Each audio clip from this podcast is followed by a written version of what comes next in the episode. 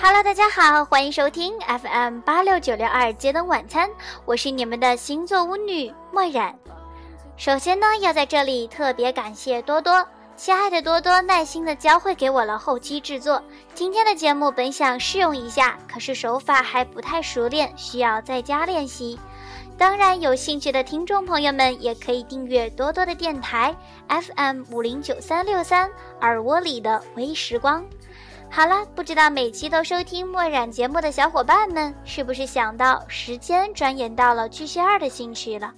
这几天有一些听众朋友们向我咨询星座的事情，我很开心见到这么多的小伙伴们对星象学感兴趣。我同样在学习，同样想把学习到的分享给你们听。对于每个新区呢，墨染大多都会谈一谈对这个新区的看法，或者爆料朋友圈中此新区的人。因为这是一家之言，所以比较科学的解读还是在后面的具体剖析上哦。好啦，废话不多说，让我们走进今天的节目吧。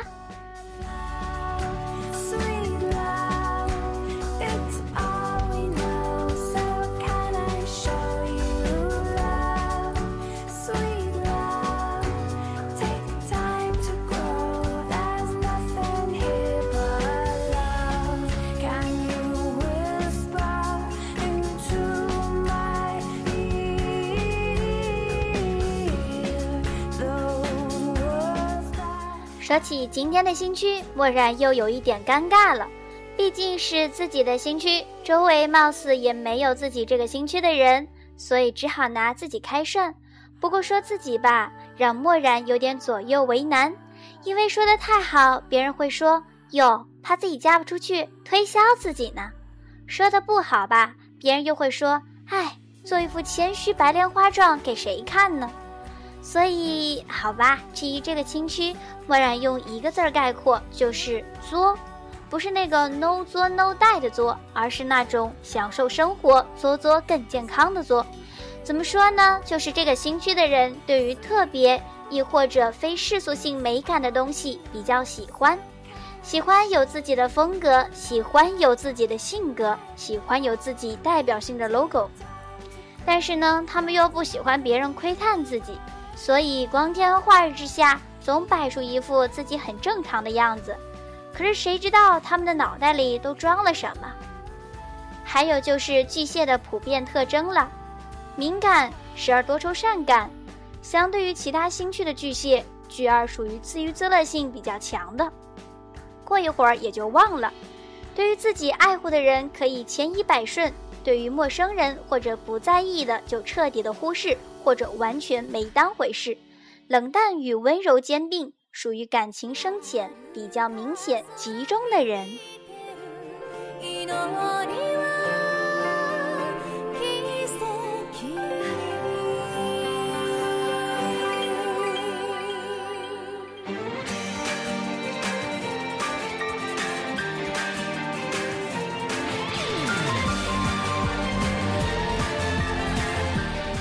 接下来就是系统的剖析了。巨蟹二个性的一周，出生于七月三日至七月十日，黄道宫的位置约在巨蟹座十至十九度，代表的季节为初夏，元素为水，主宰行星为月亮，象征符号为螃蟹，理解事物的方式感受。巨蟹二的意象是个性化，这段期间好比是年轻岁月，唯一感兴趣的就是脱轨不寻常的人事物。为了实现独一无二的自我，他们或许会着重这方面的挑战，但方法和青春期的行为模式不同，比较像是在维护独立的自我。他们思考和阅读的范围无所不包，不认为有哪一门领域是不好的，也不觉得有什么事儿是不能做的。这个时期的他们完全了解隐私权的价值以及个人内在生活的珍贵。这一阶段的年轻人会考验团体的价值，揭露隐而未宣的秘密，展现璀璨与华丽的一面，以及冒出奇怪的念头与幻想，同时也具有自我毁灭的力量。在这充满丰富奇想的人生阶段，最受不了的事情就是无聊枯燥和缺乏想象力了。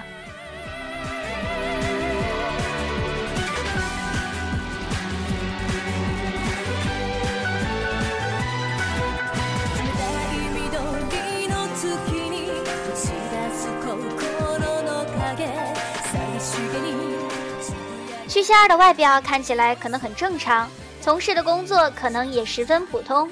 但他们会不由自主地受到不寻常或怪异事物所吸引。在同事和伙伴当中，很少有人获准进入他们的秘密世界。通常只有交往数年的亲密朋友才能了解他们奇特怪异的幻想是多么贴切地反映出了他们的真实世界。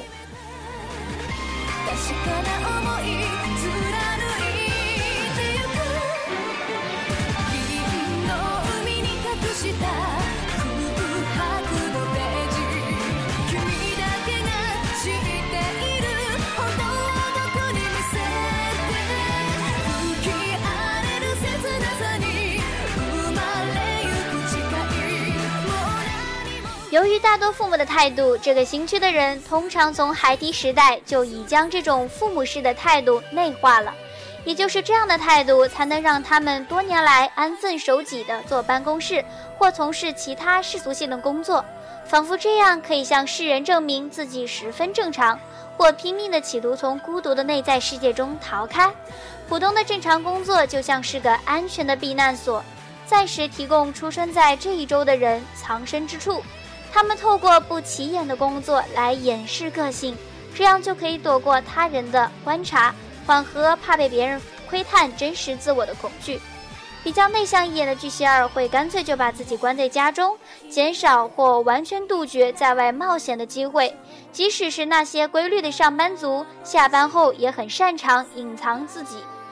而其中有很多人只是希望不被别人打扰罢了。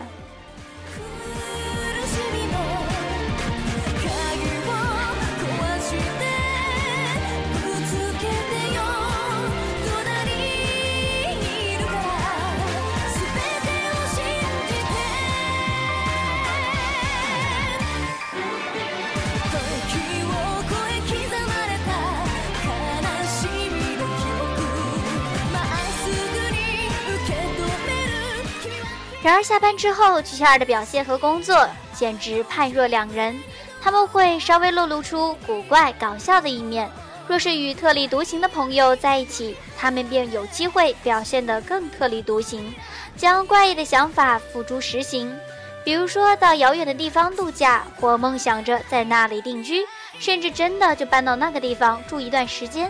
除了这些为了满足个人需要的行动之外，有时候他们也会因为自己的异想天开，在工作之外获得意外的丰盛财富。当然啦，这绝对少不了比较有商业头脑、比较实际型的朋友或伴侣的协助。巨蟹二的人不善于将自己奇异的想法具体实行出来，所以需要借由他人才看得出这个奇幻世界的商机卖点。一旦将这些怪点子公开于世，就能立即引起社会上的共鸣。只要他们能将脑中千奇百怪的点子具体成型，就可以获得社交圈甚至商业人士的重视与尊敬。因此，巨蟹二的人可以在日常工作之外获得意想不到的财富。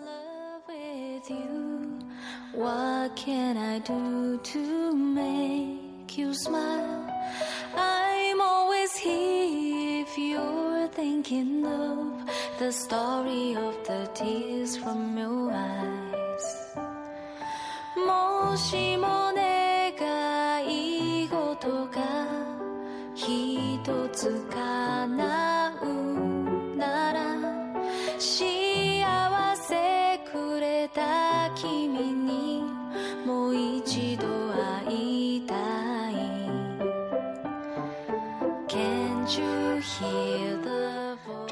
出生的人，闲暇时也许会收集东西、阅读书报或者看看电影，但是只有充满生动幻想的事情，才能牢牢抓住他们长久的注意力。他们对人类黑暗、怪异的经验特别投入，所以格外着迷于犯罪之举或多彩多姿的各种活动。他们结交的朋友通常三教九流、无所不包，而且会对某些人非常感兴趣。甚至于愿意和那些人共同生活或结婚，但不妙的是，巨蟹二的人也有可能陷于自己的内在世界而不可自拔。他们有颗高傲到孤独的自尊心，经常不会说出自己的想法。所以，尽管他们看起来没有过激的反抗你，实际上，他们固执的很难改变自己的决定。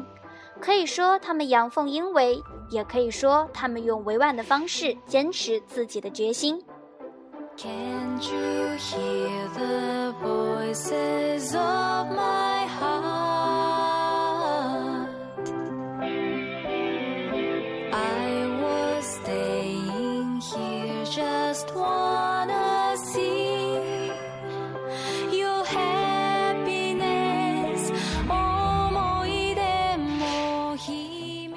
于伴侣方面，巨蟹二最好跟同样注重隐私的对象结婚。他们的家里可能会像博物馆般充满了许多收藏品，有的华丽璀璨，有的却古怪的可怕。这些通常都是依靠直觉或透过另一半或伙伴收集得来的。不过，巨蟹二的品味实在过于个人化，他们的室内装潢绝对没有半堵世俗的影子。很可能会把偶尔来访的客人吓得半死。曲小二花起钱来很慷慨，会极尽所能的让起居空间鲜亮又金碧辉煌。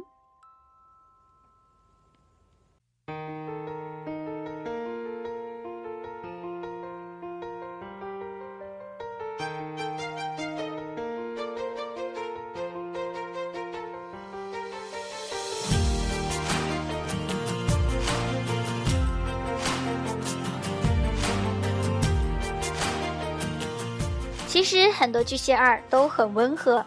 除了希望独处之外，他们的要求并不多。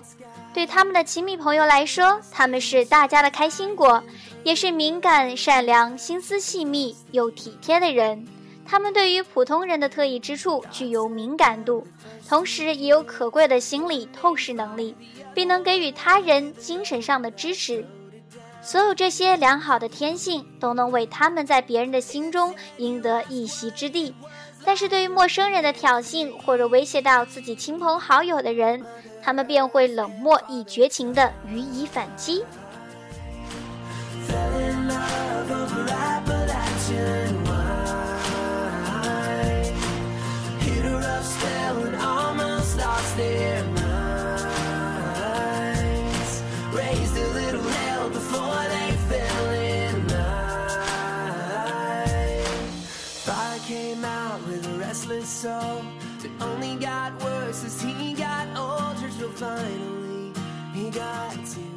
这个新区的人的优点就是富有想象力、风趣、敏感体贴；缺点则是具有自我毁灭的性格、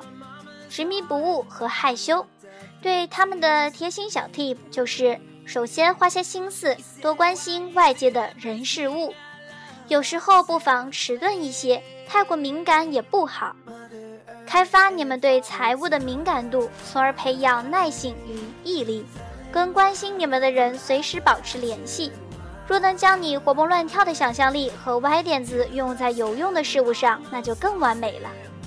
强迫性的妄想可能会主宰你们的生活。当你们迷恋上某人，而对方又没有什么反应时，这段没有希望的恋情可能会成为你们的生活重心，一道无法突破的关卡。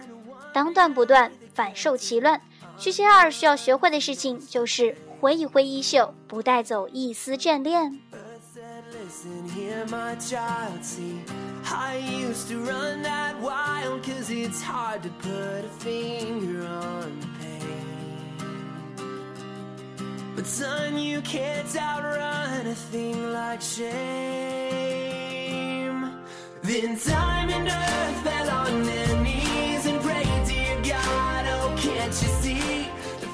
接下来是揭露巨蟹二的情侣档，分别是出生于五月三日至五月十日的金牛座二，出生于五月二十五日至六月二日的双子座一，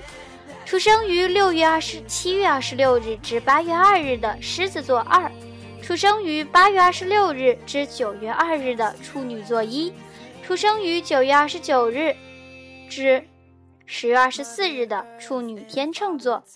出生于十一月三日至十一月十一日的天蝎座二，出生于十一月十二日至十一月十八日的天蝎座三，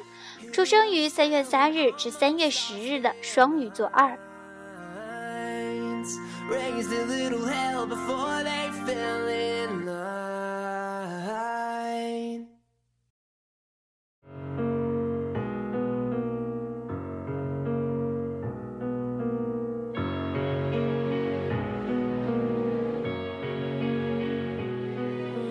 法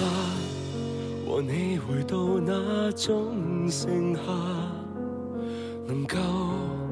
沉醉怀抱外望窗纱，就这么一个家。接下来是前路去希尔的夫妻档，分别是出生于三月二十五日至四月二日的白羊座一。出生于四月三日至四月十日的白羊座二，出生于五月十一日至五月十八日的金牛座三，出生于六月二十五日至七月二日的巨蟹座一，出生于七月十一日至七月十八日的巨蟹座三，出生于八月十九日至八月二十五日的狮子处女座。出生于九月二十五日至十月二日的天秤座一，出生于十月十九日至十月二十五日的天秤天蝎座，出生于十一月十九日至十一月二十四日的天蝎射手座，出生于十二月三日至十二月十日的射手座二，出生于一月三日至一月九日的摩羯座二，出生于一月三十一日。至二月七日的水瓶座二，出生于二月十六日至二月二十二日的水瓶双鱼座。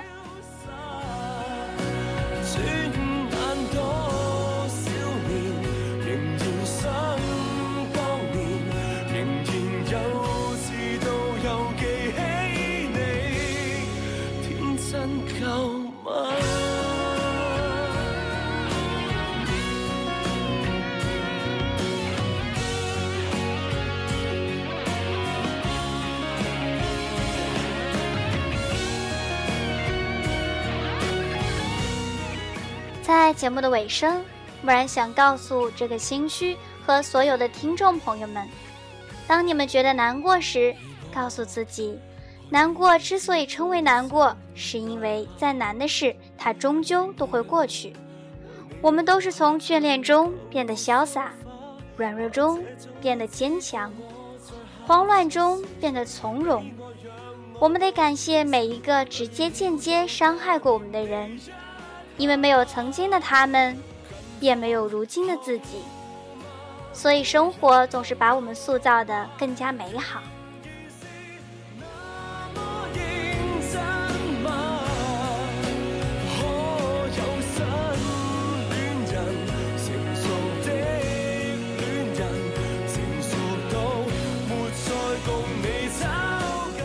好了，今天的节目到这里就该结束了，感谢你们的收听。我们下期再见。